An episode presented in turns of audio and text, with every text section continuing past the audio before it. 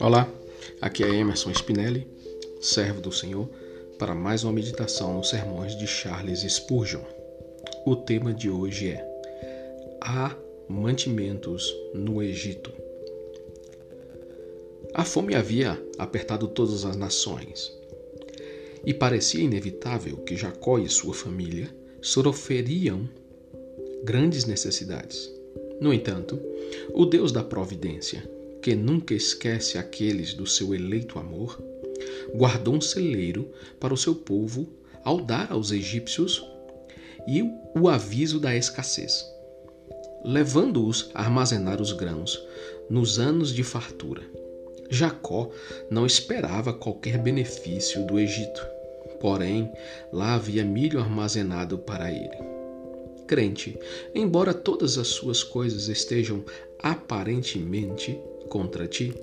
Descanse na certeza que Deus fez uma reserva em teu favor.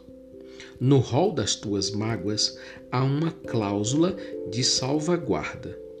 De alguma forma, ele te livrará e de algum lugar ele proverá para ti. O momento em que surgirá o teu resgate poderá ser muito inesperado, mas a ajuda seguramente virá em tua dificuldade e tu engrandecerás o nome do Senhor. Se os homens não te alimentarem, os corvos o farão. Se a terra não produzir o trigo, do céu cairá o maná. Portanto, esteja de bom ânimo e descanse tranquilamente no Senhor.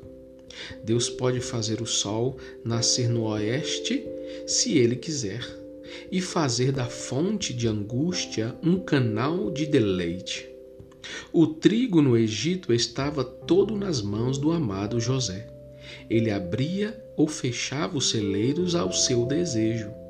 De igual modo, as riquezas da providência estão todas sob o poder absoluto de nosso Senhor Jesus. Aquele que irá dispensá-las livremente ao seu povo. José estava abundantemente pronto para socorrer sua própria família. E Jesus é incessante em ser fiel, cuidado por seus irmãos. Nossa tarefa é ir atrás da ajuda que nos é fornecida. Não podemos ficar parados em desânimo, mas devemos nos apressar. A oração nos levará em breve à presença de nosso irmão real e, uma vez diante de seu trono, teremos apenas de pedir e receber. Seus armazéns não estão desprovidos, ainda há milho, seu coração não é duro, ele nos dará o milho. Senhor, perdoa as nossas incredulidades e, esta, este momento nos constranja a retirar largamente da tua plenitude e receber graça sobre graça. Aqui acaba o sermão. O que entendemos é que nem Deus há abundância de fartura. Em Deus, tudo aquilo que precisamos está disponível.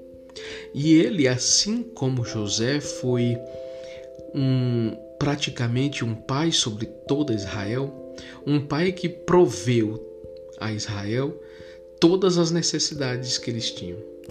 José conseguiu saciar a fome do povo. O povo não morreu no deserto por causa da escassez de alimento.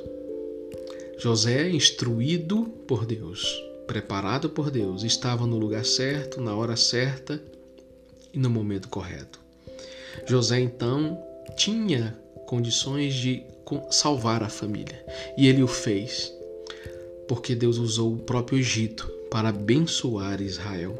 Deus, da mesma maneira, usa todas as circunstâncias opostas que aparentemente não têm saída, que aos olhos humanos não tem uma solução, mas Deus usa de toda esta situação para prover prover algo prover daquele lugar sementes, prover sustento desse meio conturbado de luta improvável, é o meio que Deus vai usar para dali extrair vida, extrair providência, extrair mantimento e saciar a fome e a sede daquele que está faminto e sedento. Deus trabalha dessa forma. Deus trabalha aonde o homem vê improvável o a providência divina. Deus através disso ele trabalha e manifesta o seu poder mostrando que ele pode prover da onde ele quiser. Então não se angustie, não fique perturbado, porque por essa palavra nós entendemos que em Deus todas as nossas necessidades são supridas. Amém? Os versículos utilizados para este sermão foram João 1,16 e Gênesis 42, 2. Amém? Tenha um dia abençoado na presença do Senhor em nome de Jesus.